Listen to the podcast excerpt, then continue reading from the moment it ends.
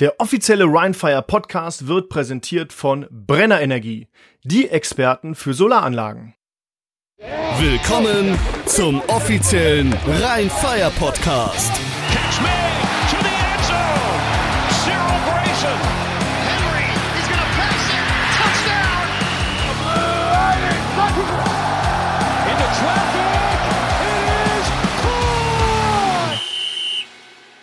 Hallo, hier ist wieder der offizielle Rheinfire Podcast mit mir, eurem Host Patrick Hoch. Und wie jetzt wieder immer, weil er wieder da ist, seit zwei Wochen, David Wallen. Hallo. Einen wunderschönen guten Abend, Patrick. Schön, dass ich wieder dabei bin. Und ich muss auch sagen, ähm, nochmal viele liebe Grüße an äh, die Jungs, die mich äh, kurz nach dem Spiel angesprochen haben auf den Podcast und auch gelobt haben für unseren Podcast. Patrick, das, ich habe das schon weitergeleitet, das Lob, das geht ja an uns Ja. beide, nicht an mich. Ich find's cool, ähm, dass ihr zuhört und dass ihr das äh, äh, auch auch kundgebt in der Hinsicht. äh, Das macht uns Mut und Spaß weiterzumachen hier. Deswegen, ja, viele Grüße an euch, Jungs, und seid gespannt auf diesen jetzt folgenden Podcast. Ja, und so ein Lob macht mich, wie David gerade sieht, auch ganz orange. ja. Es ist die Sonne hier in meinem kleinen Homeoffice unterm Dach bei 35 Grad. Naja, Aber bevor wir zu den Spielen kommen, haben wir, ist eigentlich viel passiert nach oder während der Spiele, was den Rest der Saison tatsächlich beeinflussen könnte. Ne? Ja, auf jeden Fall. Also die Nachricht für mich diese Woche, auf die viele Leute schon gewartet haben und auch viele Leute gedacht haben, hm, was passiert da? Wann passiert's endlich? Wann wird er bekannt geben, wo er hingeht? Und wir reden über keinen geringer als AJ Wendland, den äh, Defensive End, Schrägstrich Linebacker der ehemals Leipzig Kings. Und dieser hat jetzt schlussendlich gestern, heute, wie auch immer, bei den Wroclaw Panthers unterschrieben und wird dort die Defense unterstützen. Und da bin ich sehr gespannt, was das nochmal schon auf die, wie du eben gesagt hast, Patrick, in der Vorbereitung, bereits sehr starke Defense der, der Wroclaw Panthers packt. Das wird ein richtiger Impact nochmal sein. Wie die es machen mit ihren äh, zwei Amerikanern, die sie gleichzeitig auf dem Platz haben können, werden wir dann sehen. Aber ich glaube, das gibt einen sofortigen und direkten Impact und verstärkt die Wroclaw Panthers um ein Vielfaches. Ja, das werden wir wohl hoffentlich am Wochenende sehen. Äh, Hamburg hat einen Ersatz für Preston hergefunden. Und zwar einen alten Bekannter, bei dem dir sofort das Blut in die Füße geschossen ist. Du warst ein bisschen bleich, als du diesen Namen Ja. last, weil wer ist es? Es ist Isaiah Green und äh, den kennen wir ja noch aus dem letzten Jahr aus Istanbul. Und da haben wir ja festgestellt, ein sehr, sehr unangenehmer Quarterback und das positiv gemeint. Das heißt, er ist ein guter Spieler, aber aus defensiver Sicht sehr unangenehm, weil er sehr unberechenbar ist. Und das macht das Ganze natürlich äh, kompliziert. Preston Hare war für mich ja eher so dieser Pocket Quarterback und den, das war berechenbarer. Isaiah Green ist relativ groß, relativ schwer, hat einen tollen Wurfarm und ist auch noch gut zu Fuß. Das ist ein klarer und guter Pick für die Hamburg Sea Devils. Da bin ich echt gespannt. Und das könnt ihr euch ja auch ansehen. In drei Wochen in Duisburg, ähm, in der Schauenslandreisen Arena, wird Isaiah Green voraussichtlich ja spielen. Wahrscheinlich, wenn er sich nicht den Weg von Preston her aussucht und sich verletzt, aber denke ich nicht. Ähm, dann hatten wir letzte Woche das Problem, dass ein Spiel abgesagt wurde, nämlich Prag gegen Feschewa, weil da ein bisschen Trouble, Unebenheiten in Prag waren. Nun haben aber die Prag Lions eine Pressemitteilung rausgeschickt, dass, ja, doof, Spiel ist ausgefallen, aber es wird uns weitergeben und die Saison ist gesichert und die liest sich wie folgt von der ja, Seite oder im Instagram-Account der Prag Lions. Go Lions, exciting news. Everyone, the Prague Lions are back on track and fired up to hit the field this weekend as we proudly host the Wroclaw Panthers. A big shout out to the league, team management, coaching staff, and our players for their unwavering commitment. But the loudest cheers go out to our incredible fans who have stood by us, restoring faith in our franchise. We are working relentlessly this week to ensure a quality performance. Stay tuned for me- more details about the venue. We're continuing on your, uh, counting on your support. See you at the game. Go Lions back on track. Toll, finde ich super. Also scheinen die Unebenheiten aus dem Weg geräumt zu sein Ja. oder auf dem Weg zu sein, final aus dem Weg geräumt zu sein. Da geht's weiter und äh, es ist tatsächlich besser, als den Laden einfach zuzumachen. Also ich hatte ja schon Angst und Bange um äh, den Spielbetrieb der Park Lions. Ich finde super, dass sie den Spielbetrieb bis Ende der Saison jetzt gesichert haben. Ähm, und bin auch gespannt, was dabei, was da rumkommt. Dann können wir ja AJ Wendland schon am Wochenende spielen sehen. Da bin ich echt äh, gespannt. Ähm, es gab noch eine Nachricht und die hat mich so ein bisschen überrascht und erschreckt. Ähm, die Tirol Raiders äh, müssen sich einen neuen Quarterback und Star Receiver suchen, weil Christian Strong und Jarvis McClam ähm, ja, in den Sack gehauen haben, um es kurz auszudrücken. Du hast da so ein bisschen nähere Infos, also ganz viel wissen wir nicht, aber du hattest ein bisschen nähere Infos dazu. Was ist denn da passiert? Der Christian Strong hat sich wohl nicht zum ersten Mal mit dem Offensive Coordinator der Tirol Raiders angelegt, Ja. diskutiert, auch ein bisschen lauter und wahrscheinlich unschöner und äh, tief in die Verwandtschaftskiste gegriffen. Und daraufhin hat man ihn, ja, mehr oder weniger gebeten zu gehen, released. Und da Jarvis McClam mit ihm in der Hüfte zusammengewachsen ist, die waren auch schon auf dem College zusammen, die waren überall immer zusammen, ist Jarvis McClam da einfach mal mitgegangen.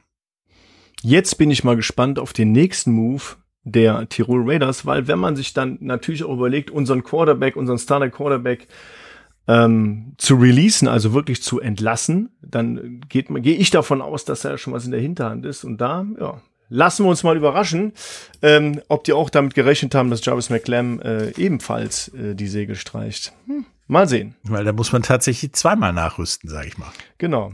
Aber ähm, lass uns doch mal starten mit den ähm, mit der Woche, äh, mit dieser Spielwoche. Es gab nur sechs Spiele diese Woche, weil wir ja zwei Ausfälle hatten. Einmal natürlich wegen Prag, haben wir ganz kurz, kurz angesprochen, und natürlich äh, das Leipzig-Spiel, äh, was hätte stattfinden sollen. Beide sind ausgefallen. Somit haben wir in Anführungsstrichen nur sechs Spiele, über die wir reden.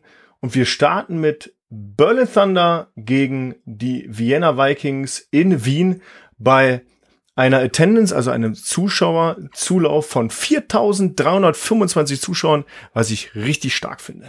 Kurz vorher möchte ich noch erwähnen, dass mit dem Ausfall von Prag jetzt auch Fischer war seinen ersten Sieg eingefangen hat. Ja, ja Ähm, das stimmt.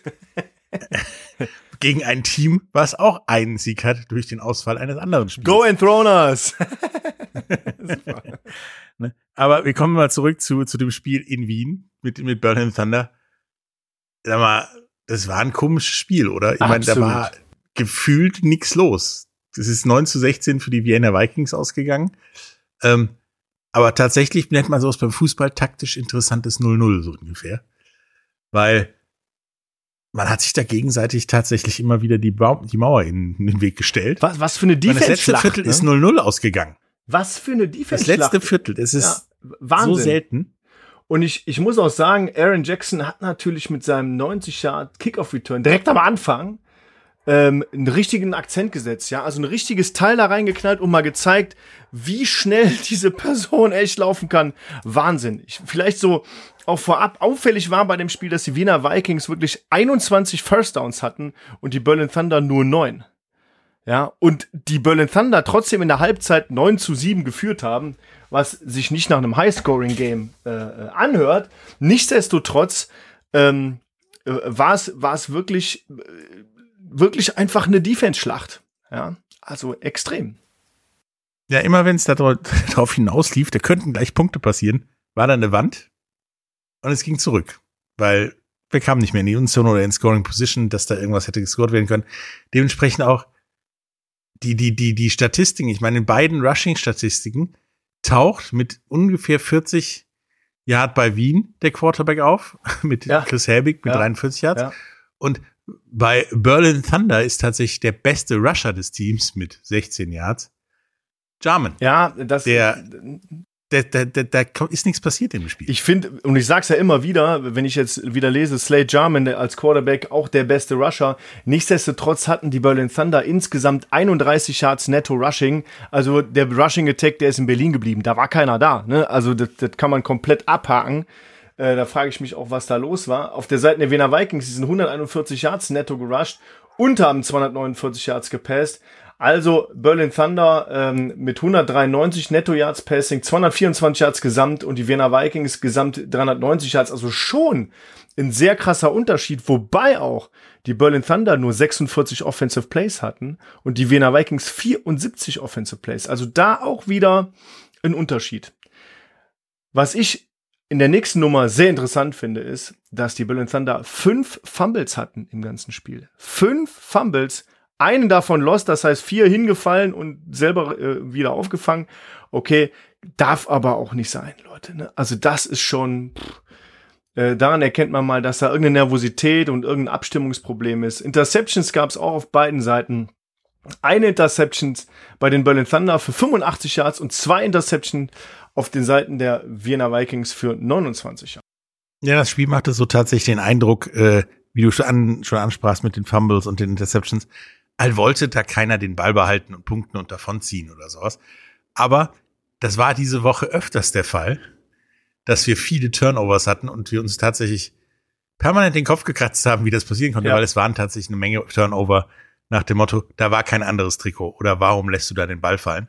War zum Beispiel ein Fumble von Berlin Thunder war tatsächlich ein Handoff, da war aber keiner für das Handoff. Ja, Dementsprechend ist der Ball einfach runtergefallen. Er war einfach weg. Ich muss, ich muss aber noch mal für Slade Jarman sprechen und äh, er hat eine tolle Leistung eigentlich gehabt, bis auf diese beiden Interceptions, die er geworfen hat, hat er 83 Prozent aller Pässe an den Mann gebracht, also 24 von 29 und das ist schon gut. Ne? Da kann man nicht sagen, dass das eine schlechte Leistung wäre.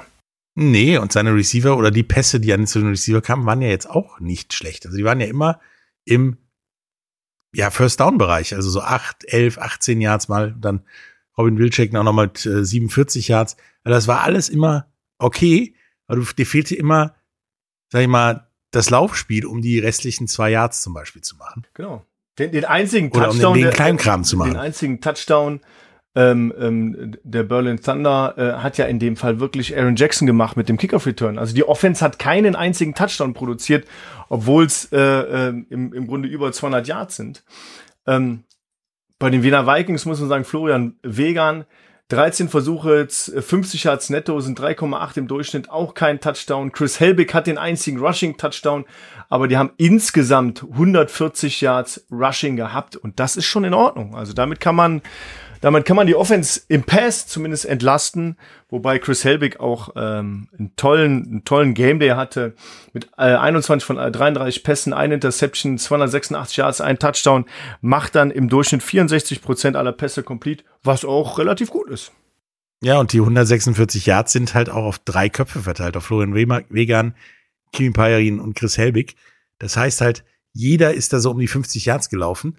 Jeder war damit um Klassen besser als Berlin in seinem Laufspiel. Auffällig ähm, bei Wien äh, ist äh, Radim Karlaus gewesen, der mir noch nicht so aufgefallen ist mit Namen. Und dieses Mal, also zumindest der Receiver ist mit den meisten Catchen, ähm, knapp hinter Florian Bierbaumer, der fünf Catches hat und 86 Yards und einen Touchdown. Aber Jordan Boer hatte, hatte, hatten die Berliner ganz gut im Griff. Ja, also da muss man, muss man wirklich sagen, es war eine Defensive-Schlacht. Beide hatten das Receiving Squad des Gegners ganz gut im Griff. Der Unterschied war halt meiner Meinung nach wirklich, dass Wien dann auf den Lauf ausweichen konnte und da auch tatsächlich Leute hattest, die einen Impact machen, ähm, die eben 50 Yards laufen, während Berlin hatte das nicht. Jordan Boer hat, wie gesagt, nur 45 Yards Receiving gehabt, Bierbaumer 86 und einen Touchdown. Und das war es auch so ungefähr an Scores, die es im Spiel gab. dort. Weil, wie, wie gesagt, 6 zu 7, 3 zu 0, 0 zu 9 und 0 zu 0 im letzten Viertel, was extrem selten ist. Ja, das In der Defense, äh, Linebacker Ludwig Mühren, elf Tackles. Davor, was sich ja schon krass anhört als Nummer. Davor Paul Seifert mit einer klasse Leistung von 14 Tackles für die Berlin Thunder. Richtig gut gespielt, richtig schön da rein. Und wen ich noch hervorheben möchte, ist äh, Alex Spillum, der äh, eine Interception hat für 85 Yards und sieben Tackles. Und äh, das ist schon eine Top-Leistung gewesen. Also ein bisschen Name-Dropping in der Defense. und vielleicht bei den Vienna Vikings. Benjamin Strait hören wir echt oft, ja. Total Tackles sind sieben Stück, ein Interception, 14 Yards, ein oder ein halbes Tackle für Loss. Aber ähm, Alexander äh, Vartolovic mit zehn Tackles dabei, auch eine Mega-Leistung. Also da muss man schon sagen, da ist schon, da ist schon was los gewesen. Also auf beiden, in beiden Defense, Defense. Ja, bei unserem Bench, Benchmark von fünf Tackles hast, haben wir einmal in Berlin neun Spieler, Ja. die da am Start sind. Und bei Wien, lass mich mal kurz, äh, sind es auch sieben Spieler, die da am Start sind. Also da war gut was zu tun. Und vor allen Dingen Kyle Kitchens war bei Berlin nicht dabei. Ja. Den hatte man anscheinend gut im Griff. Dafür haben die anderen dann losgelegt. Und wir gesagt haben, Seifert Mirren nicht so verkehrt. Zum Vergleich, äh, Aaron Jackson, der Wide Receiver, hat genauso viele Tackles wie Kyle Kitchens. Wahrscheinlich in irgendeinem Special Team oder bei einem Pick oder was auch immer. also Kyle Kitchens hatten die im Griff. Ähm, da haben die sich drauf eingestellt. Ja, interessantes Spiel. Ähm, man sieht aber daran, die Wiener Vikings immer noch ungeschlagen. Wiener Vikings für mich auch mit das beste Team der Liga, ganz klar. Aber die Berlin Thunder konnten mithalten. Nur die, die, das, die zweite Hälfte hat man verschlafen. Und somit konnten die Wiener Vikings gewinnen. Aber die Berlin Thunder haben mitgehalten. Ja, das ist so ein, so ein, so ein Muster der Vikings, ne, dass der Gegner immer in letzter Zeit sehr nah dran ist, eine Überraschung zu schaffen, aber dann irgendwo irgendwas aus dem Hut gezaubert wird, sage ich mal. Weswegen man dann am Ende doch besser ist als der Gegner. Ja. Deswegen wirklich das wahrscheinlich stärkste, zumindest auch taktisch stärkste Team der Liga, weil man hat anscheinend immer ein Mittel. Genau. Das nächste Spiel, die nächste österreichische Mannschaft, Munich Ravens bei den Raiders Tirol im Tivoli-Stadion, 3447 Zuschauer. Das war ein Knaller. Ein Knallerspiel. Also ohne Scheiß, hättest du mir das vorher gesagt, dass das Spiel 25 zu 24 für Tirol ausgeht, hätte ich gesagt, du bist bekloppt. Und jetzt sage ich noch, die Munich Ravens haben 24 zu 13 in der Halbzeit geführt. Ja, da hätte ich dir nochmal gesagt, da hätte ich dir gesagt, du bist bekloppt. Ja, also ähm, Aber das Spiel, tolles Spiel. so knapp wie es war, so, so ähnlich sind ja auch die einzelnen Statistiken. Ich meine, mit First Downs haben beide Teams exakt gleich viele First Downs gehabt. Ja, Ja, im, im, im Passen sind die mit 257 zu 278 auch ziemlich nah aneinander. Und tatsächlich 394 für, für München und 329 für Tirol. Total Offensive Yards ist jetzt auch nicht so der Riesenunterschied. Und eigentlich müsste man dann denken, München gewinnt das Spiel, aber das hat dann tatsächlich Tirol gemacht. ich möchte auch noch einen Punkt reinbringen, warum München das Spiel hätte auch gewinnen können. Die Tirol Raiders hatten 10 Strafen für insgesamt 141 Yards. Die kannst du ja noch mal oben auf diese Offense draufrechnen, ja. Das heißt, das sind dann 530 Yards Offense, die da produziert wurden insgesamt, äh, zu 400, wenn man die Strafen der Munich Ravens dazu rechnet für Tirol. Das ist schon äh, ein Knaller. Also 140 Yards äh, Strafen. Ich glaube, äh, wenn die Jungs keine Bye Week haben diese Woche, werden die ordentlich schwitzen müssen. Zumindest äh, gibt es Diskussionsbedarf. Ähm, aber die Ravens haben weiter gezeigt, dass sie keine Laufkundschaft sind, dass sie tatsächlich den Besten ein Bein stellen können. Und äh, ganz vorne für mich dabei immer noch unser irischer, nicht irischer Freund Ojevo, 99 Yards Rushing, ein Touchdown. Der hat wieder ein super Spiel gemacht. ja, absolut. Bei, bei, bei Tirol gab es dann nur 55 Yards Rushing durch äh, Thomas Bonatti. Christian Strong dann geht aber dagegen zu Jeffries. 71 Prozent der Passpässe angebracht, 293 Yards, drei Touchdowns, eine Interception nur geworfen. Das war eigentlich eine gute Leistung, weswegen ich mich frage, wo war da der Diskussionsbedarf? Da muss was vorgefallen sein. Denn schlecht war's nicht. Ja, man steckt da manchmal nicht drin. Und äh, man muss auch sagen, wirklich, Tommy, äh, Tommy war Ojevo als Running Back der Munich Ravens, hast du recht. 22 Tries, 99 Yards, ein Touchdown. Mehr kann man sich gar nicht wünschen. Also wenn du sagst, das ist ein Running Back, der macht diese, diese Plays super. Viereinhalb Yards im Schnitt, super hin und her. Marvin Rutsch hatte auch zwei Plays für 19 Yards im Rush. Ähm, und das hat das noch ein bisschen komplettiert. Auf der Receiving-Seite der Munich Ravens, finde ich aber, gab es dieses Mal sehr wenige Receiver. Da steht auch wieder Marvin Rutsch, da steht natürlich Markel Castle drin. Und da steht natürlich auch wieder Tommy Ojevo, der auch nochmal vier Catches hatte für äh, 48 Yards. Das heißt, er hat ja insgesamt alleine 147 Yards von dieser Gesamtoffensleistung gemacht. Ähm, wobei natürlich Markel Castle mit seinen fünf Catches für 164 Yards und zwei Touchdowns schon auch outstanding ist da. Ne? Definitiv. Ja. Ja, der war ja in, in dem Videomaterial, was wir da auch gesehen haben, auch immer, wenn der, wenn der den Ball gefangen hat, immer relativ blank. Ja, Ja, der war tatsächlich irgendwie so an allen Verteidigern vorbeigeschmuggelt. Hallo, ich bin frei, gib mir den Ball. Und das hat dann auch geklappt. Und zwar, ja, das längste war mal 60 Yards, da war er komplett blank. Da hat er dann auch noch, ja, einen relativ entschillten Spaziergang bis in die Endzone gemacht. Auf der anderen Seite, Jarvis McClam, nur 47 Yards. Ja, den haben die gut im Griff Aber gehabt. zwei Touchdowns. Ja, aber gut im Griff gehabt. Aber dann die, die zwei Scores hat er gemacht. Ähm, mich hat überrascht und ich, ich fand, sah auch wirklich gut aus, war Richard Weber. Sechs Catches, 72 Yards, sehr stabil als Tight End unterwegs. Und Philipp Hauen ebenfalls, ja. Fünf Catches, 80 Yards, ein Touchdown. Sehr, sehr ordentlich. Und ähm, Tobias Bonatti, ich finde es immer so schön, wenn der, wenn der Englisch, englischsprachige Kommentator Bonatti sagt. Ja. Tobias Bonatti ist on his run. Ähm, 55 Yards. Aber Christian Strong ebenfalls nochmal fünf äh, äh, Rushes mit 10 Yards dahinter. Ja, äh, der ist eher der Pocket Passer da. Ne? Ja, man muss jetzt wirklich gucken in Tirol, wie Oder man war Christian, er? War er? Christian Strong und Jarvis McClam äh, ersetzt, weil äh, die haben schon großen Anteil an den, den Siegen von Tirol diese Saison gehabt. Mal gucken, was da kommt. Wir, wir bleiben gespannt. Field Goal technisch, der Kicker von München, wieder eigentlich sehr solide. Also die 25 Yards hat er locker geschafft. Dann 42, der wurde geblockt. Hm, ja, kann passieren. 56, da kannst du auch mal vorbeischießen. Und das war vor allen Dingen nicht kilometerweit vorbei, sondern einfach so, ja, der ist knapp vorbeigesegelt. Chipshot daneben, so ein bisschen, ne? Ja. Ja. Ähm, deswegen München, ernsthaft, macht so weiter. Dann seid ihr nächste Saison, glaube ich, oben mit dabei. Weil da kommt noch einiges auch zuschauermäßig. Äh, war das in Tirol jetzt nicht schlecht mit äh, fast 4000 Zuschauern. Vor allen Dingen, wenn am gleichen Tag das beste Team aus Österreich äh, spielt. Ist natürlich, oder das traditionell beste Team. Natürlich ein bisschen schwierig für die Fans, sich zu entscheiden. In der Verteidigung haben wir ein ähnliches Bild wie in Berlin. Ja, Nämlich beide Mannschaften haben mal richtig zugelangt. absolut. Ja. Lucky Ogbevone bei Tirol 15 Tackles. dann Meyerhofer mit sieben, dann Precious Ogbevone nochmal sieben draufgelegt. Ja. Heißt die Familie Ogbevone wieder mit über 20 Taxel, äh, Tackles. Ja. Und dann kommen noch äh, weitere Spieler mit sechs, fünf, fünf Tackles. Das sind insgesamt schon wieder sieben Spieler über dieser fünf Tackle-Marke. Das ist so, die, die Tackle-Firma Gebrüder Ockbewohn mit 22 Tackles unterwegs, die OG, genau.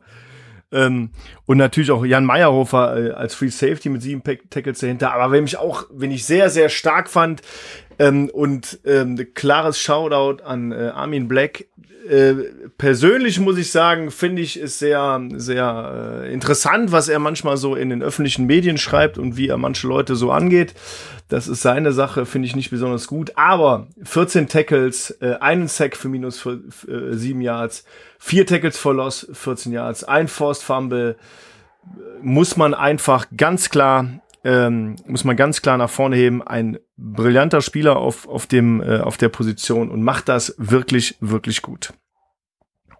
Ja, mit so einer Performance darf man dann auch ein bisschen vorlauter sein, obwohl ich dir recht gebe, es ist ein bisschen Ja, das sehr muss nicht sein. Ne? Joshua Akena dahinter auch mit 13 Tackles, auch super.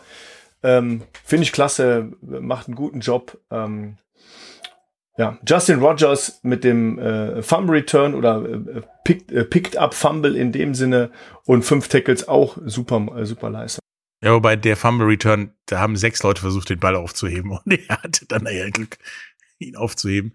Ähm, aber trotzdem super Leistung. Aber was war das denn für ein Play von Matthias Rebel? Der steht in der Statistik ganz unten, hat aber ein 42 als Interception Return Touchdown, hat aber keinen Tackle in diesem ganzen Spiel. Ja, der gefühlt, er hat das ganze Spiel nichts gemacht, dann flog da so ein Ball, dann schnappt er sich den mal und Genau. weg. Das ist jetzt meiner, hätte ich gedacht. Ja. Tolles Ähm, Ding. Damit, Super. damit man sieht, dass ich auch dabei bin, Ja. fange ich den jetzt mal.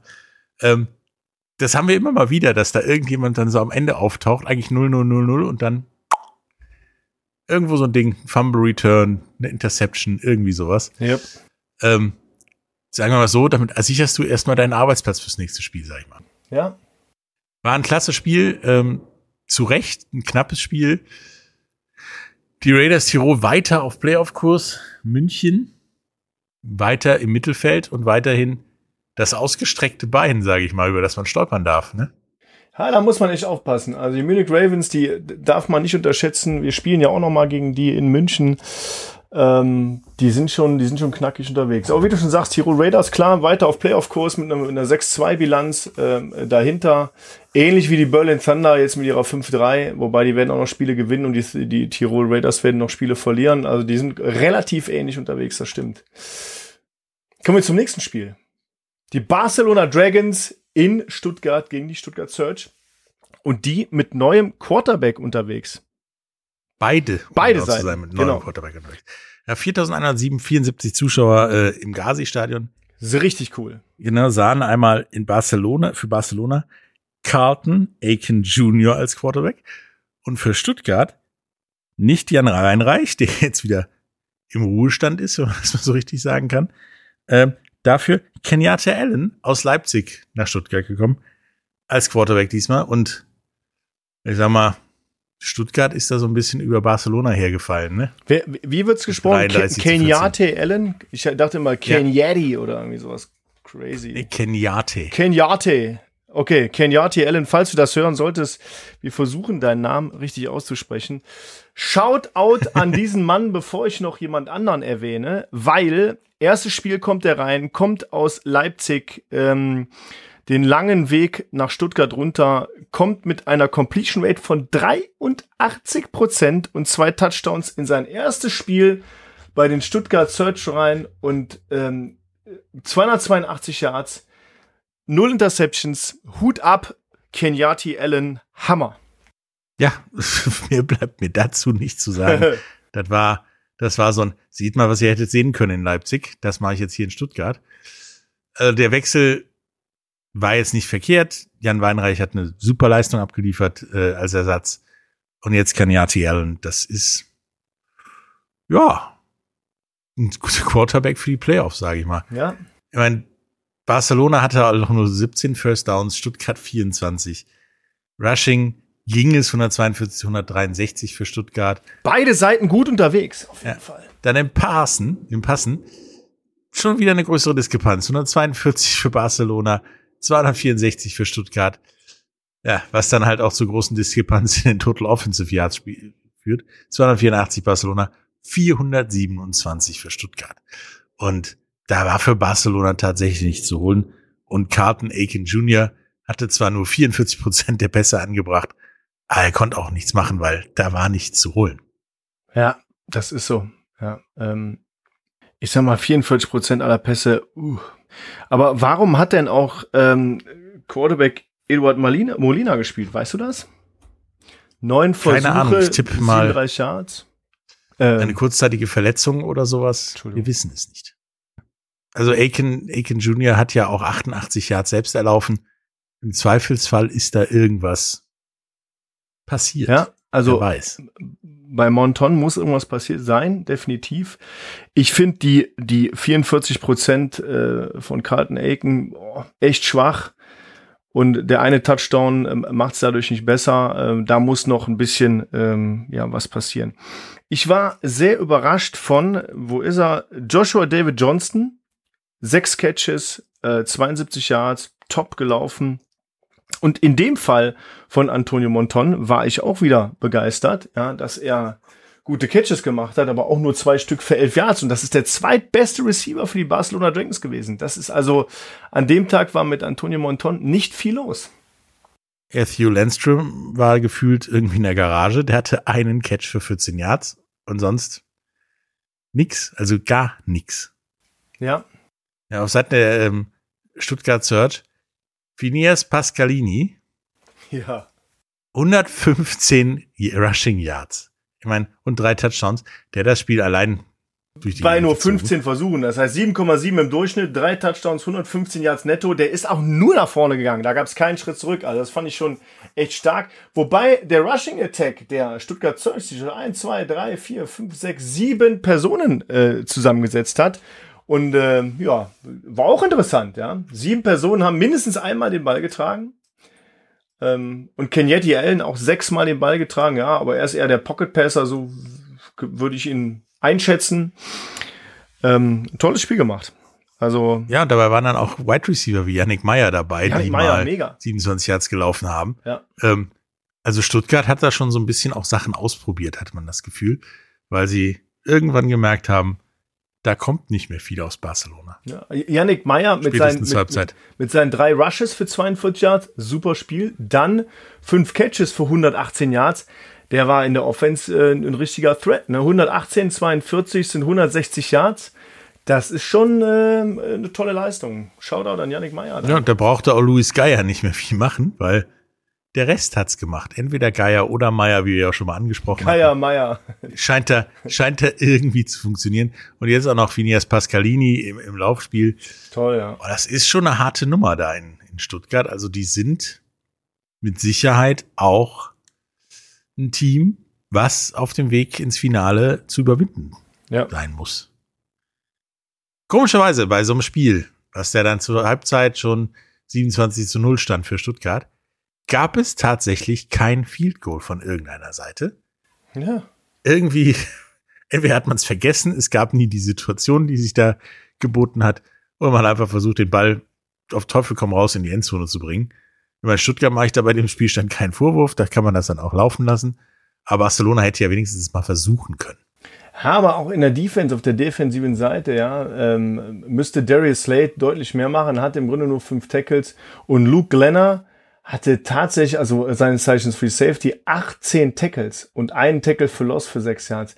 Überragende Leistung, aber eigentlich kann das ja nicht sein, ja. Da muss äh, Linebacker Victor äh, Albachin auch ein bisschen mehr machen. Neun Tackles gehabt, super Leistung und ähm, ja, ich, ich kämpfe da immer ein bisschen mit mir, ähm, wenn ich sehe, dass jemand so viele Tackles im Spiel hat. Das heißt, er musste echt viel alleine machen. Vor allem, wenn es ein Safety ist, weil das heißt dann, wenn du nicht eingreifst, läuft der an dir vorbei und es gibt Punkte. Äh, und ich glaube, da hat Kollege Glenner echt äh, viel Arbeit gehabt bei Stuttgart Ja. und ich glaube, mit 18 Tackles da auch einen echt guten Job gemacht. Er hatte ja auch noch neun Assists, also insofern, er hat da wirklich versucht, ja, den Passing Attack von, von Stuttgart zu stoppen. Ja. Auf der anderen Seite Stuttgart ähm, wieder mal, wie so selten, Goran Zek ganz weit vorne mit acht Tackles. Ähm, super Leistung gehabt. Und Mitch Fettig, der äh, US-amerikanische äh, Defensive Back mit sieben Tackles, ähm, relativ, ähm, wie soll ich das sagen, relativ milde, wenn man das gegen die Tackle-Leistungen der Einzelpersonen von den Barcelona Dragons irgendwie so sieht, aber sehr stetig gespielt und nicht viel zugelassen. Ja, ich glaube, da ist wirklich eine ganze Menge so Turnover und Downs durch in Situationen, wo du halt nicht mehr viel machen konntest, passiert. Ja. Und dementsprechend brauchten da auch die Stuttgart Search äh, nicht wirklich Gas geben und auch vor allen Dingen mit Fettig da nicht wirklich Gas geben. Der hat dann ja das Nötige getan und das war nicht viel. Genauso wie Goran Seck. Starkes Spiel. Ich bin gespannt, wie sich weiter die Stuttgart Search auch als Playoff- und Titelaspirant entwickeln. Ein Spiel verloren, ein super Quarterback dazugeholt, wieder eher stärker geworden als mit Jan Weinreich, wie du eben gesagt hast, der auch einen super Job gemacht hat. Ähm, jetzt bin ich gespannt, wie es da weitergeht. Ja, mal gucken, ob das so bleibt, äh, weil Stuttgart plötzlich in den Playoffs nach letzter Saison fände ich persönlich schon toll. Interessant. Auf Sagen wir es mal so. Nächstes Spiel. Das nächste Spiel. Milano Siemen gegen die Helvetic Guards im Stadium in Wiel in der Schweiz, Lidl Arena. 2400 Zuschauer, richtig gut. Top. Und ich glaube tatsächlich, mittlerweile gibt es in der ganzen Schweiz keine Herztabletten mehr, weil was die Helvetic Guards da seit Wochen abfackeln, das kann nicht gesund sein. Tut mir leid. Nein, aber die jetzt, gewinnen nämlich aber ich gegen Milano Siemen nach Overtime 31 zu 24. ja, aber guck dir mal die Statistik an. Das ist immer so. Ich sage immer, wenn ich eine Statistik sehe, und ich glaube, das habe ich im letzten Jahr auch schon öfter, gesagt, wenn ich eine Statistik sehe, weiß ich zu 99 Prozent, wer dieses Spiel gewonnen hat. Wenn du hier diese Statistik anguckst, denkst du dir, was zur Hölle ist da passiert? Und genau das steht, ich zeig's in die Kamera, Patrick, genau das steht auf meinem Zettel hier unten. Was zur Hölle ist da passiert? Wahnsinn. Was für ein Ja, Spiel weil war die Statistik der? Helvetic Guards war maximal zweistellig, sag ich mal. Also die hatten 12 First Downs. Mailand hatte 25. Ja, Die hatten 82 Rushing Yards. Mailand hatte 145. Die hatten 56 Passing Yards. Mailand hatte 286. ja, was Die macht das denn in der Summe? 138 Offensive Yards. Mailand hatte 431. Und am Ende, 138 popelige Yards oder was? und am Ende gewin Das ist Pascalini alleine gelaufen. gewinnen die Guards 31 zu 24 nach Overtime. Ja. Und tatsächlich, wir hatten es vorhin schon angekündigt, das war ein Spiel Turnover. Also das, was das Spiel entschieden hat, war ein Turnover und davon gab es massig. Allein die Milano Siemen hatten schon fünf Turnover. Ja? Und dabei war ein Fumble im zweiten Viertel Ja. Wo war das Fumble so- denn bitte?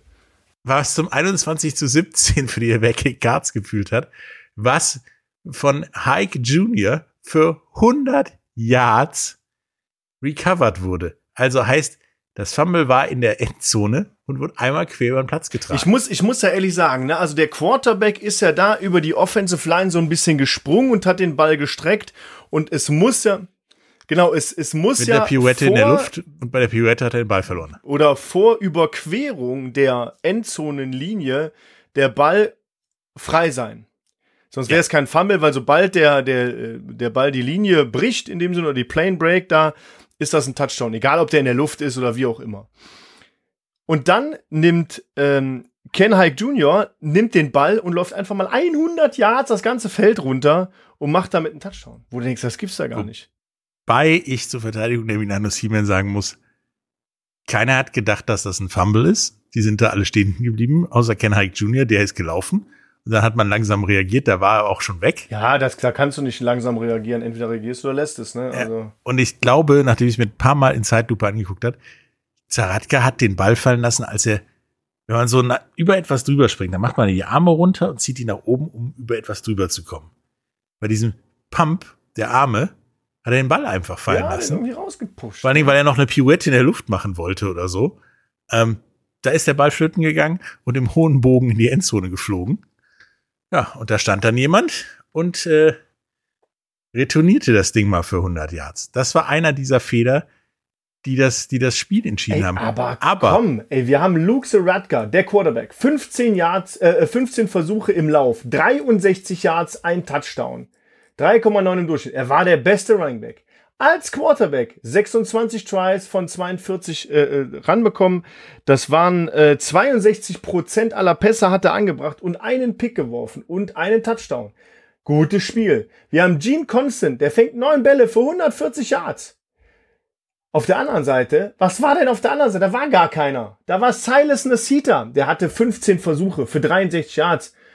Okay, ist in Ordnung. da war einer, Ken Hike Jr., einmal die 100 ja, Yard Fumble stimmt, ja, ist Recovery korrekt, ja. und beim Stand von 14 zu 0 für Mailand mit einem 61 Yard Punt Return zum 7 zu 14. Tatsächlich scheint, ja, scheinen die Helvetic jede Woche jemand anders auszugraben, der so ein Spiel entscheiden kann und ein Schweizer Held wird sozusagen. Erst Jonkmans, jetzt Hike Jr. Irgendwie gibt's ja immer so, der Ball fällt zu den richtigen Leuten. Aber oder? jetzt, jetzt gehen wir mal auf, auf, auf Skylar Noble. Wie heißt, der, wie heißt der andere Vorname? Wie ist der andere Vorname von dem Jungen? Christian Skylar Noble. Christian Skylar Noble. Christian. Wie Äh, Tristan, Tristan Skylar Noble. Ja, also TSN, sehr schön. 33% aller Pässe angebracht. Drei Picks geworfen. Wie willst du denn so ein Spiel gewinnen? Also, Gar nicht. jetzt mal im Ernst. Der beste, der beste Receiver mit Pierre-Yves Dares, fünf Catches, 42 Yards. Hallo? Da war gar nichts los. Und der einzige Pass, den Silas Silas geworfen hat, den hat er auf Tristan äh, Skylar Noble geworfen. Für 16 Yards. Junge, Junge, Junge, Junge, Junge, Junge, Junge. Offensiv war es bei Helvetic Guards tatsächlich Silas Nesita und dann war es das. Wieder einmal. Aber wie gesagt, wir hatten wieder einen, mit Ken Hike Jr. wieder einen Schweizer Held, der da mal Gas gegeben hat und ja Mailand tatsächlich aus dem Konzept gebracht hat. Was ich äh, bei einem Team um Luke Saratka und Gene Constant für faszinierend finde, dass solche Spieler sowas noch so aus dem Konzept bringt. Ja. Ja. Wir können ja auf die Offense die 165 Yards von Ken Hike Jr. und auch äh, Buri draufrechnen. Einmal die Interception und einmal der, der Fumble Return. Ähm, dann da sieht die Offense-Statistik schon wieder ein bisschen anders aus, einfach, ja. Aber auch die, die äh, All-Purpose Yards natürlich von Ken Hike oder auch ähm, äh, äh, die, die Return Yards und so weiter, ne? Das ist schon, das kann sich schon sehen lassen. Das ist schon nicht schlecht. Ja, die Special Teams äh, von der Helvetic Guards sind, glaube ich, das, was sie im Moment immer am Ball hält und äh, Ja. im Spiel hält. Ich meine, allein schon bei den Field Goal Kicks. Oh, Hattest du Kollege Feli oh. von den Milano Siemen. Und man hört es schon an den Aussagen von Herrn Wallen. Das war Murks. Der hat eins aus 42, 22 Yards gemacht und dann blockt, Mist, Mist. Ja, der Aus hat, der hat 40, vor allem 49, im vierten Quarter bei 0 Sekunden oder bei ein paar Sekunden auf der Uhr mit auslaufender Uhr das 46 Jahre nicht getroffen. Hätte er das getroffen, wäre es nicht in die Overtime gegangen und die hätten das Spiel gewonnen. Damit hat man das Spiel verloren, kann man mal so sagen. Ja, und auf der anderen Seite kommt dann Herrn Jonkmanns wieder aufs Feld, stellt sich dahin aus 33 Yards und macht das Ding mal locker rein im zweiten Viertel. Das ist ein Kicker, wie du ihn haben möchtest. Weck ihn nachts auf, stell ihn auf den Platz, er macht das Ding rein. Also, ich glaube, auf Dauer geht das nicht so gut, diese Saison in der Schweiz. Aber für nächstes Jahr wissen die schon mal, wie der Ball laufen muss, damit das vernünftig wird, glaube ich. Helvete Guards, schwer überraschend, 3 zu 5. Warum nicht? Ja, die, die Verteidigung der Helvetic Guards sagt auch ganz klar aus, die haben wieder mit Mann und Maus verteidigt. Neun Spieler über dieser magischen Fünf-Tackle-Grenze. und äh, ja, was soll ich da sagen? Die, die haben wirklich die gesamte Mannschaft versucht, die Gegner zu stoppen. Während bei den Milano Siemen du mal genau auf drei Leute mit fünf Tackles kommst. Und das war's. Das ist korrekt. Aber da, in der Statistik ist auch wieder Ken Hike Jr. mit sechs Tackles dabei. Ich sehe Tim Henny mit zehn Tackles da. Ich sehe Falk mit zwölf Tackles und Tim Henny mit einem Sack für acht, minus acht und dreieinhalb Tackles für Loss für minus 14. Es gab ja insgesamt zwölf Tackles für Loss für 38 Yards und drei Sacks für 21 Yards, was auch schon richtig gut ist. Ne? Also. Ja, das, da sprichst du auch was an. Ich hab, hatte das Gefühl, dass Luke Saratka irgendwie von der Rolle war, trotz der 62 Prozent angebrachter Pässe. Irgendwie ist das nicht, hat er das damit nicht gerechnet, was Dem da kannst passiert du ja ist. keinen Vorwurf machen. Ne? Also ich sag mal, 26 Pässe bringst du an. Du wirfst 307 Yards. Hm? Dein Rushing Eigentlich Attack läuft 145 Yards. Dann musst du dieses Spiel gewinnen. Wenn der Gegner, und ich sag's nochmal, irgendwo äh, 56 Yards wirft und 82 Yards läuft. Die haben ja, die haben ja in, in der gesamten Offense nicht so viel äh, gemacht wie die nur im Rushing Attack. Also die Helvetic Guards sind weniger in der gesamten Offense unterwegs gewesen wie die Milano Siemen rein nur im Lauf. Ja, aber da hatte dann tatsächlich auch auf Seiten der Mailänder nur Gene Constant performt mit 140 Yards und Touchdown. Und der Korrekt, Rest hat immer so, sag ich mal, Kleinkram sich geholt, der aber nicht den Zug zur Endzone hatte, sag ich mal. Ja, ist, ist ein super interessantes Spiel, auch statistisch gesehen. Ne? Es ist äh, spannend. Naja, somit gewinnen die Helvetic Guards und sind weiter so auf der, auf der Siegerstraße in, mit ihrem 3 zu 5 Rekord. Und Silas Nasita finde ich immer noch ähm, so ein bisschen der ausschlaggebende Punkt, ähm, der dieses ganze Team antreibt. Mit aller Macht und aller Gewalt, die er hat. Ja, und auch in, in der Schweiz, äh, in Will kann man definitiv mal stolpern. Äh, da müssen wir ja auch noch hin. Schauen wir mal, Yes. was da in der Lidl Arena passiert. Apropos, schauen wir mal. Frankfurt gegen Paris. In Paris. Genau, ein Spiel, wo ich beim Tippen letzte Woche echt lang nachdenken musste, wie ich da tippen sollte. Und es war auch ähnlich knapp, nur ohne Overtime, sage ich mal. 23 zu 21 für Frankfurt. Und Ryan Rimbler hat immer noch eine, wie soll ich es nennen, eine wellenmäßige Form. Aber wenn man ihn braucht, auch diesmal aus 50 Yards, macht er das Was, was, entscheidende was meinst du mit wellenmäßiger Form? Meinst du seinen Körper? Nein, ich meine tatsächlich das äh, Treffen oder nicht Ach treffen. so, okay. Dann habe ich es falsch verstanden. Weil die 45 Yards hat er mal grandios verschossen. Und ich meine wirklich, das kann man auch näher ans Tor verschießen. Und aus 50 Yards mit vier Sekunden auf der Uhr schießt er in die Stands rein. Ne? Also das Ding hatte richtig Distance. Ich find's aber auch geil als Frankfurt Galaxy, wo die Saison auch nicht so hundertprozentig läuft, wie man denkt, man viele Verletzte hat hin und her, einfach mal zu sagen, fuck it, und entschuldigt mir den Ausdruck, wir haben vier Sekunden auf der Uhr, wir gehen jetzt auf do or die. Ja, wir schießen das Field Goal jetzt da rein und machen aus 50 Yards, machen wir das Ding einfach mal. Um das zu entscheiden und finde ich, finde ich richtig, richtig geil. Und das Ding dann Wir vertrauen unserem Kicker, der diese Saison echt ein Formproblem hat, sagen wir es mal so. Ja, aber das, aber ich sag mal, wenn, wenn du den Rimmler rausholst und der aus 50 Yards so ein Ding mal macht, in einer Situation, wo es nur gibt, du gewinnst oder du fährst jetzt nach Hause mit einem, mit einem äh, Loss, dann ist das, ist das top. Ne? Kannst du nichts sagen. Und auch hier, wenn man sich die Statistik anguckt, ah, dann kann Frankfurt mit viel Glück gewinnen, aber müsste eigentlich Paris gewinnen. Also ich finde, die Statistik ist relativ ausgeglichen. Ich sage es mal, First Downs klar. Frankfurt 17 Stück, Paris 26. Okay. Ähm, von den, von den Gesamt-Offensive Yards her sind es 330 zu 370. Pff, auch okay. Offensive Plays 60 zu 68. Im Durchschnitt 5,5. Also alles sehr, sehr gleich. Penalties 116 Yards Penalties zu 99 Yards Penalties. Auch irgendwo. Also da ist nichts, wo ich jetzt sagen würde, das fällt mir total ins Auge. Außer Rushing, meiner Meinung nach. 43 Frankfurt, Ähm, Absolut, ja. 146 Paris. Ja, das stimmt. Ähm, äh, auf der anderen Seite, ja klar, da, das macht natürlich so ein bisschen den Unterschied auch aus, aber das macht in der Gesamtsumme auch nur 40 Yards aus und dann ist man ja wieder, wieder clean mit dem ganzen Thema. Was ich sehr interessant finde, und zwar der letzte Punkt auf der ersten Seite, ist Points of Turnovers.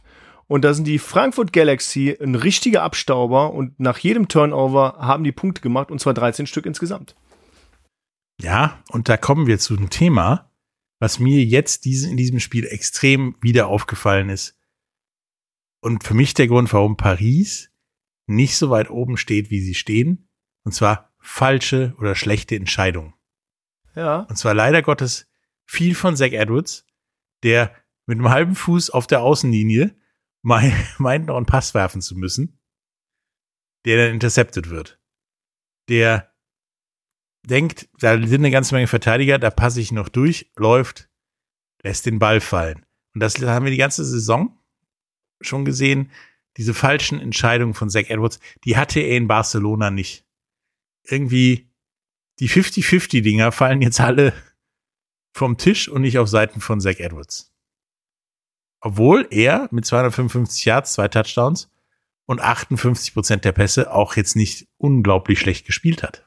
Nee, also 255 Yards sind, sind beachtlich, aber das, ich finde bei Zach Edwards, das ist immer so hin und her. Und ich sag's auch, auch wenn es wieder keiner hören kann, wieder mal, er ist auch der beste Rusher des Teams mit neun Rushes, mit 89 Yards, 9,3 im Durchschnitt, ein Touchdown. Leute, das kann nicht sein, das macht einen auch irgendwann fertig, ja. Er ist halt für, für insgesamt äh, äh, 330 Yards der gesamten äh, äh, oder 340 Yards der gesamten Offense alleine verantwortlich.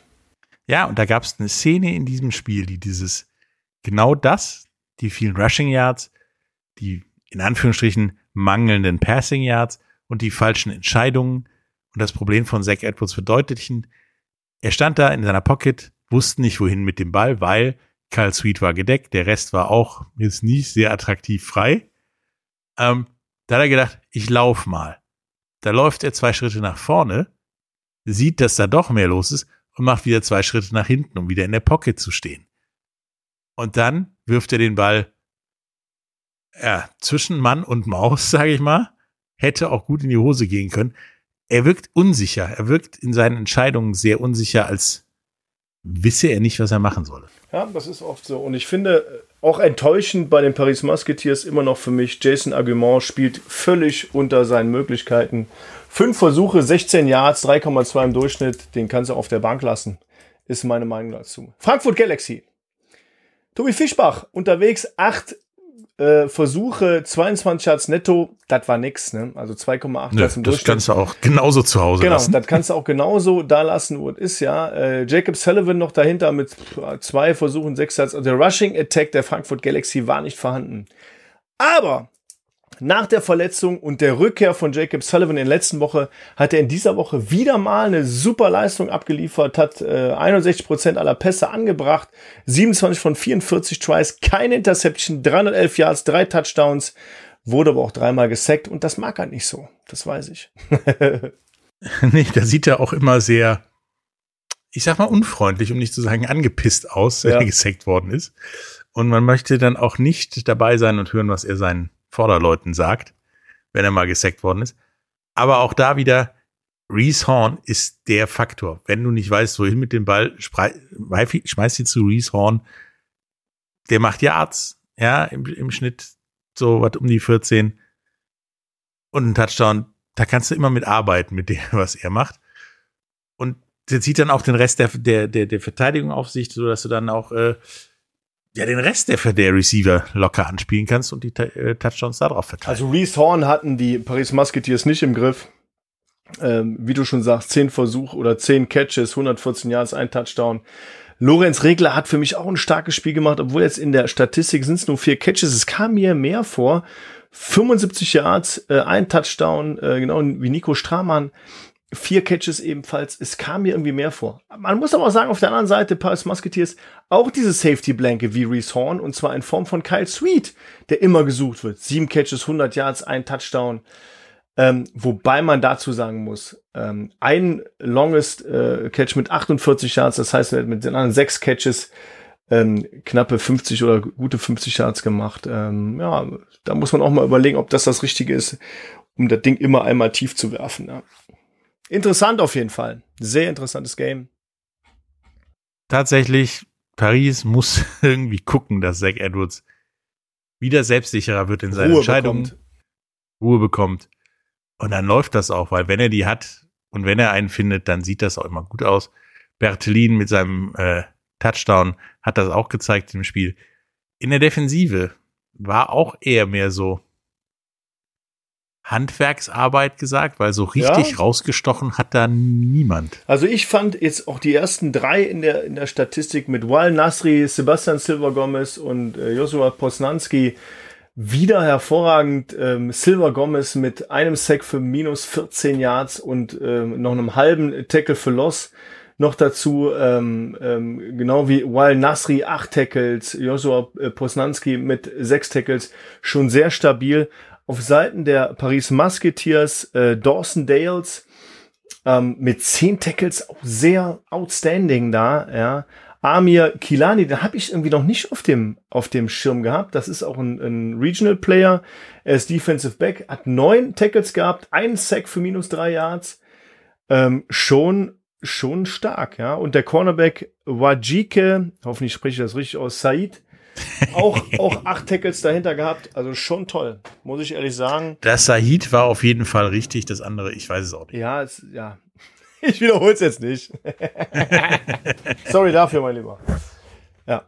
Nee, also das muss man schon sagen. Und ich fand äh, Silva Gomez da äh, in der Mitte hat die, hat die Defense sehr, sehr gut angeführt und das, das hat man schon gemerkt. Ähm, ja, ich, ich fand es ein, ein tolles Game. Ja, war es auch. Und es war auch äh, spannend, aber auch hier, ja, dieser Turnover-Faktor wieder, genauso Ja. wie in den anderen Spielen. Das zog, sich- zog sich so ein, wie so ein roter Faden durch den Großteil der Spiele diese Woche, dass äh, irgendwo eine falsche Entscheidung getroffen wurde, die das Spiel am Ende entscheidet, sage ich mal. Äh, Ryan Rimler hat das gleiche Problem wie Zach Edwards auf der anderen Seite. Er muss konstanter werden. Dann ist er wieder der Alte und auch wahrscheinlich wieder dein Favorit in Sachen Kickern. Ja. Ich weiß nicht, ob wir es anfangs erwähnt haben, aber in Paris 4000 Zuschauer, toll. Finde ich super. Und so muss das Stück für Stück wachsen und immer weiter, immer weiter gehen. Und finde ich einfach mega. Kann ich nicht anders sagen. Ja, und da kann man auch mal 1000 Zuschauer in Köln oder in Prag äh, verkraften, wenn der Rest auch weiter, Wächst, ja. ja, steigt, wächst. Apropos wachsen. Apropos Köln. Apropos Köln und wachsen. 10.056 Zuschauer in der Schau ins Landeisen Arena haben sich das rheinische Derby angeguckt, wo ich ja auf eine Schlacht von Worringen gehofft habe.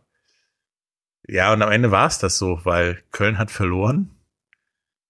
Ich glaube, in Worringen haben die nicht ganz so böse von unten auf die Reifen geguckt, glaube ich. Ich möchte, Denn möchte 62 zu 3. kurz ein Ding vorab sagen. 10.056 Leute in unserem Stadion. Danke, danke, danke dafür. Ihr Fans seid die Allergeilsten. Was für eine Lautstärke, was für eine Stimmung. Auch bis zum Ende. Und ich sage mal, für mich persönlich auch als Football-Fan war das Spiel sagen wir mal, ab dem dritten Quarter nicht mehr so richtig spektakulär. Nichtsdestotrotz habe ich auch die Fire Guardians, die ganzen Fanclubs, die wir auch haben, die Leute, die da zu Hunderten in den Blöcken sitzen, die haben bis zum Ende Vollgas gegeben. ne? Und ich habe mich nach dem Spiel mit vielen Leuten unterhalten. Auch die Bundeswehr war ja auch da. Ey, war viel Spaß und viel Freude an dem Tag, auch wenn das Ergebnis sehr, sehr eindeutig ist und für mich persönlich als Football-Fan relativ ich will jetzt nicht ähm, ja, einseitig war. Ich wollte jetzt nicht langweilig sagen. Nee, langweilig. Also das war das perfekte Spiel, weil ich habe das so getan, äh, um meiner Mutter zum Beispiel American Football zu erklären. Ach, schön. Super. Es ist, es ist tatsächlich sehr viel passiert, was es alles sehr anschaulich gemacht hat. Und meine Mutter ist jetzt großer Football-Fan, nachdem sie bei mir nie zugeguckt hat, wohlgemerkt, weil da tut ja jemand meinem Sohn weh. Also wenn du die nicht mehr im Stadion haben willst, musst du mich auf den Platz schicken. Ja. Was tut jetzt mehr weh, würde ich sagen. Wer weiß, wer weiß, wer weiß. Aber äh, ja, Köln hatte sich wirklich im ersten Viertel noch richtig gewehrt. Also es fand ich sogar Ja. Leistung sehr gut, Ja. so bis Mitte des zweiten Viertels. Und irgendwie dann den Faden verloren, glaube ich. Ja, man muss sagen, wirklich am Anfang hat man gemerkt, okay, die haben das Laufspiel von Ryan Fire im Griff. Der erste Pass, okay, oder der, die ersten längeren, äh, längeren Plays waren da. Dann kam der Pass auf Mahungu für sech, sechs Yards zum 7 zu 0. Aber das, damit war das erste Quarter quasi äh, geschrieben, ja. Die, die Clone Centurions haben gut gekämpft, sich gut nach vorne gearbeitet. Und vielleicht auch vorab die Statistik dieses Spiels, wenn man die sieht, sagt das nichts darüber aus, dass da 62 zu 3 Punkte auf dem Scoreboard standen. Nein, überhaupt nicht. Ich glaube, da, da kannst du mir nur beipflichten, Patrick. Das ist, das ist völlig irre. Und vielleicht liegt's auch an Marius Kenzie mit seinem 32 Yard Interception Return äh, Touchdown. Äh, Willie Patterson 86 Yard Punt Return Touchdown. Omari Williams 41 Yard Interception Return Touchdown. Das steht halt nicht in der Offensive Statistik. Tatsächlich waren es auch hier in diesem Spiel die, die Turnover und die Special Teams, die ja das Spiel haben so ausgehen lassen, wie es ausgegangen ist. Ähm, und nicht ja pure Defensive, pure Offensive, irgendwie ein Quarterback, der einen Sahnetag hat oder so, weil Und, und mit den, mit den Special Teams meint Patrick eigentlich die Feldposition, die wir dadurch Ja. hatten. Also gute Punt Returns, gute Kick Returns, ähm, ein vierter, äh, ein vierter Versuch ausgespielt von Köln an einer guten Position für Ryan Fire, die dann gestoppt wurde und dadurch immer mit relativ wenig Yards Punkte produzieren.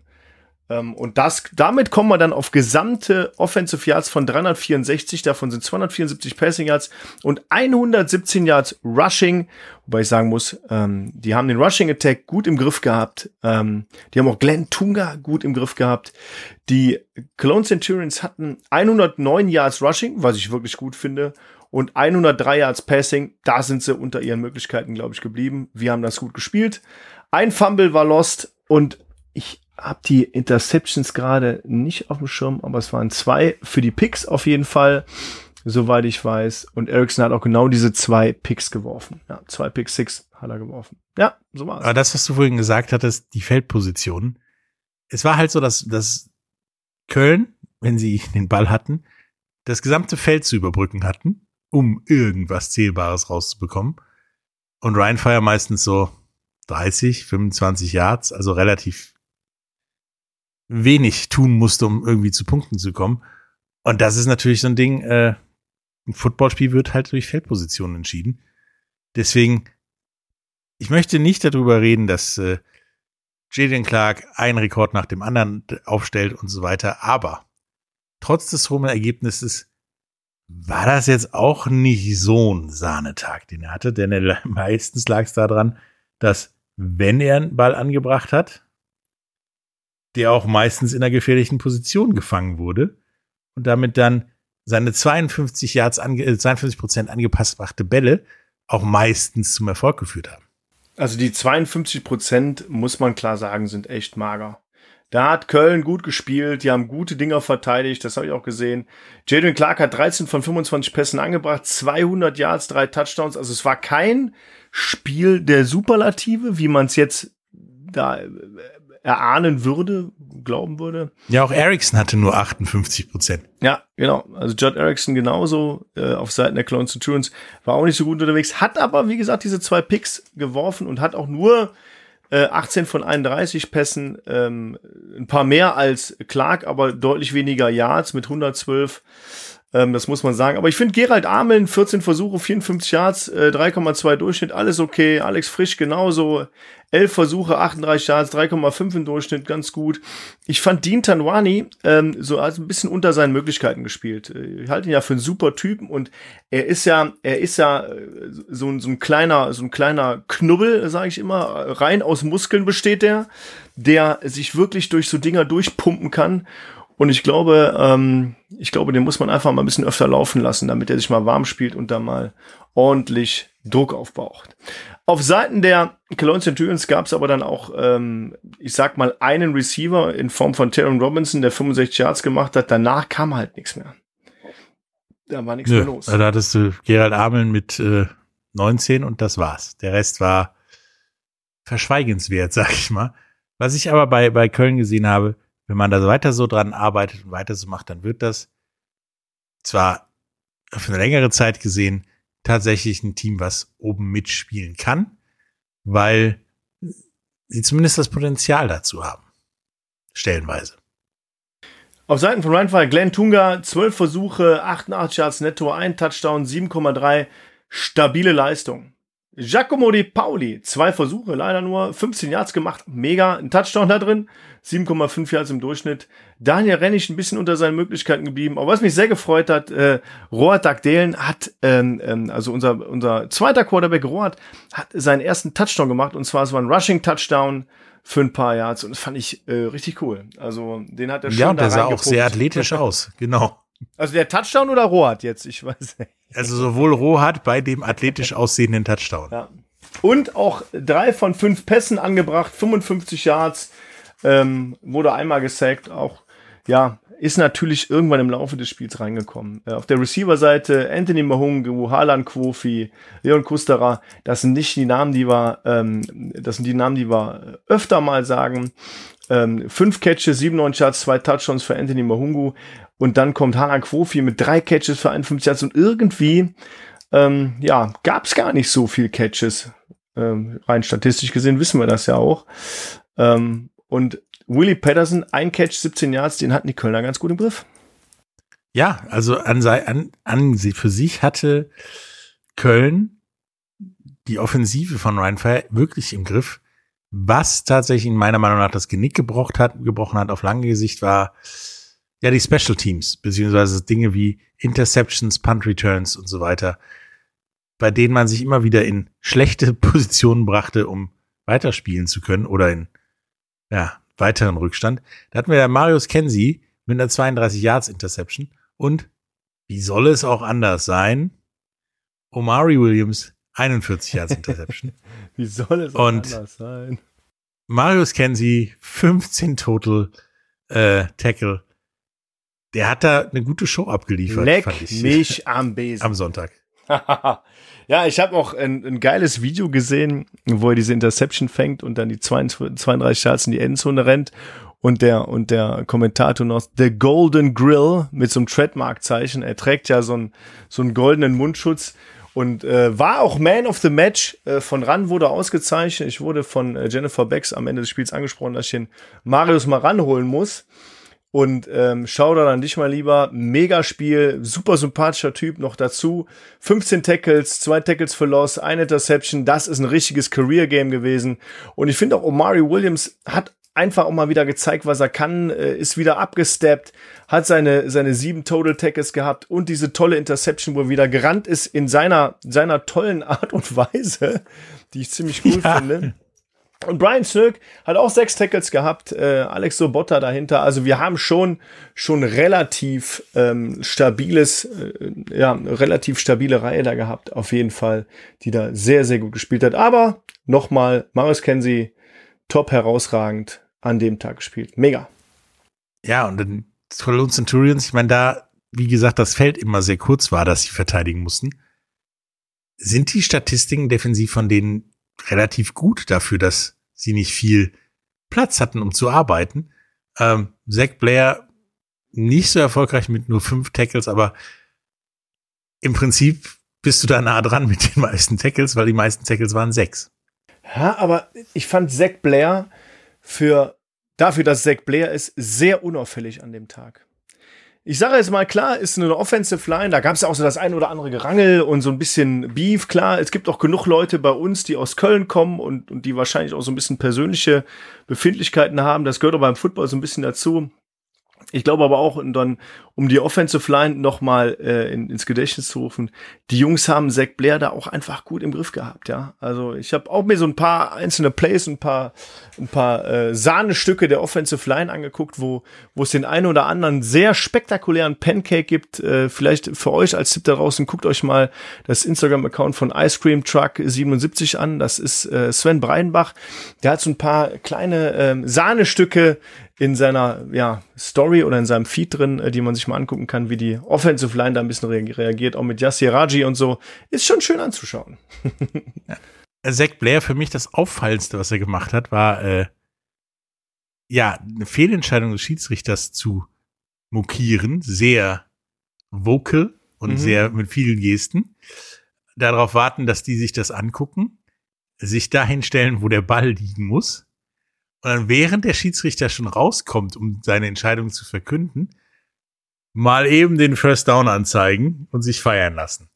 Das war das auffälligste von Zach Blair in dem Spiel, fand ich. War es denn First Down? Ja. Okay, dann. Aber er stand da allein auf dem Feld, also alles andere war runter. Ja, okay, ich meine, ne, also, ja. also ja. Ich finde ihn, find ihn immer noch einen, also wirklich einen coolen Typen.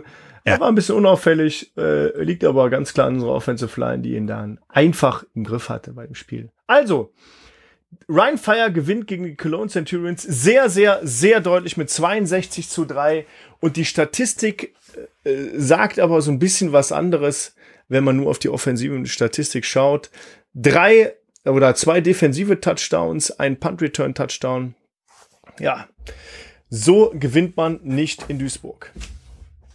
Das ist richtig. Aber mal gucken, was da nächstes Jahr passiert, weil dieses Jahr war es das mit Köln.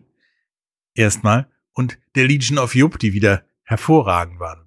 Ja, echt, muss ich auch sagen. Also die Jungs da, Legion of Jupp, ich habe auch äh, gesehen, äh, der Jupp hier, das Maskottchen der Cologne Centurions, hat versucht, eine unserer Cheerleaderinnen zu klauen und hat dann ja. ordentlich Ärger mit Bernie bekommen. das ist richtig. Das war auch äh, nett und zwischenzeitlich eines der Highlights dieses Spiels. Ähm, ja, damit ist eigentlich das Playoff-Picture nach dieser Woche das gleiche wie letzte Woche. Tatsächlich. Ja, es ist äh, direkt im Halbfinale sind äh, Rheinfire und Wien. Davor in der Wildcard Frankfurt gegen Berlin, Stuttgart gegen Tirol. Ja, da hat sich nicht viel geändert, aber das wird sich, glaube ich, in den nächsten Wochen alles noch äh, ein wenig ändern, denke ich. Ähm, weil jetzt ist Crunch Time sozusagen. Jupp. Speaking of which, nächste Woche für uns Bye Week. Also Sehr wir schön. haben jetzt, wir haben jetzt zwei Wochen frei. Ich meine, ich weiß nicht, ich weiß nicht, wer es weiß, ich weiß nicht, wer es wusste. Wir haben jetzt zwei Wochen frei und die Spieler, Trainer, ähm, alle, die so mit dem Team auch zu tun haben, haben jetzt auch diese Woche wirklich Urlaub. Also ich habe heute Morgen auch mit Timo, unserem äh, Teammanager, telefoniert. Der ist irgendwo auf Mallorca und der, ähm, der andere ist in Frankreich, der nächste ist in Italien. Also die Jungs sind echt unterwegs, um sich so ein bisschen Erholung zu generieren, um in der nächsten Woche natürlich sich schon auf Hamburg vorzubereiten. Was kommt denn am nächsten Wochenende? am nächsten 9? Wochenende kommt nach der Ankündigung heute der Prag Lions zum Beispiel Wroclaw in Prag. Habe ich ja. lange drüber nachgedacht und ich behaupte, auch. Wroclaw gewinnt 31 zu 7. Ich habe äh, 27 für, zu 12 aufgeschrieben. 27 für 12, was? Das ist 27 richtig. zu 12. Ähm, 27 Punkte für die Wroclaw Panthers und 12 Punkte für die Prag Lions. Ich bin gespannt. Ich glaube, Ja, da bin ich tatsächlich gespannt. ich, ich muss gucken, wie viel AJ Wendland da in Prag auseinander nimmt. Vielleicht kannst du die zwölf dir dann auch sparen, Ja, wenn du mal das kann gut die sein. Leute da zerlegt hat. Vielleicht macht der Das Wendland auch Spiel- einfach mal zwölf Punkte alleine und äh, dann sieht's 39-0 Wer weiß. aus. Wer weiß das schon. Das nächste, Paris in Barcelona. Was hast du getippt? Zach Edwards kriegt, äh, kehrt an seine alte Wirkungsstätte zurück. Mhm. Und da ich ja vorhin gesagt habe, dass er so im Moment irgendwie nervös, unsicher wirkt, glaube ich, dass ihm das eine gewisse Sicherheit zurückbringt und äh, Paris 37 zu 14 gewinnt. 37 zu 14, okay. Ich sag 31, 19. Für Hm. Paris. Ja. Dann unser tatsächlich schon nicht mehr Mitfavorit oder Geheimtipp Stuttgart. Der Geheimtipp Stuttgart, genau. Ja, was für ein Geheimtipp. Der schon nicht mehr Geheimtipp Stuttgart. In Mailand. Wird aber wieder ein enges Ding, glaube ich. 27 zu 23 für Stuttgart. Ja, ich glaube, Kenyadi, Kenyadi, Ka- Kanyadi, wie war es jetzt? Kenyate. Kenyate Allen wird noch mehr auftrumpfen als im ersten Game. Und es wird so ein 35-14 für Stuttgart. Okay. Dann Fischeva greift wieder ein. Jetzt um einen Sieg reicher. In Frankfurt.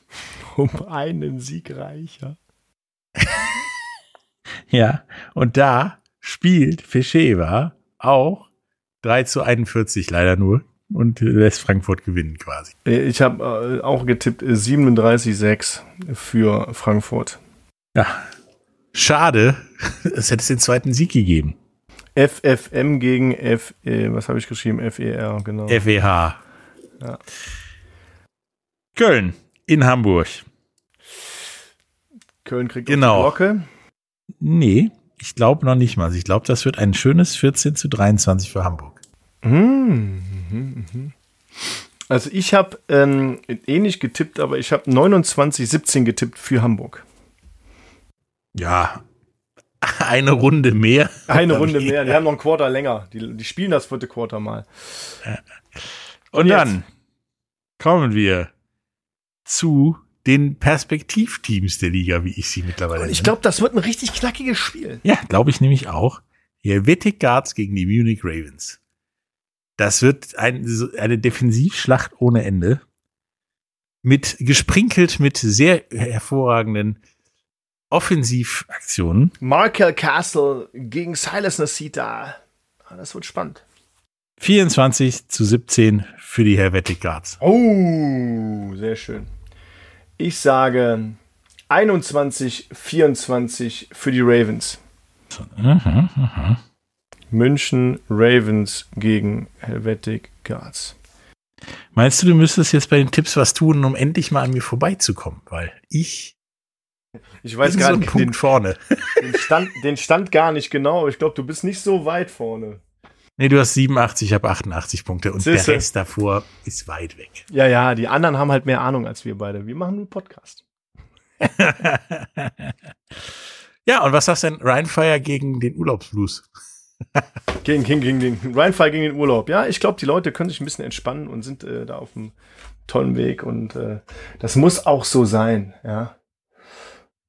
Aber wir machen weiter mit dem Podcast und wir werden auch Ja. nächste Woche wieder einen Podcast machen und äh, uns die Spiele, die wir jetzt für Woche 9 äh, getippt haben, uns mal ansehen.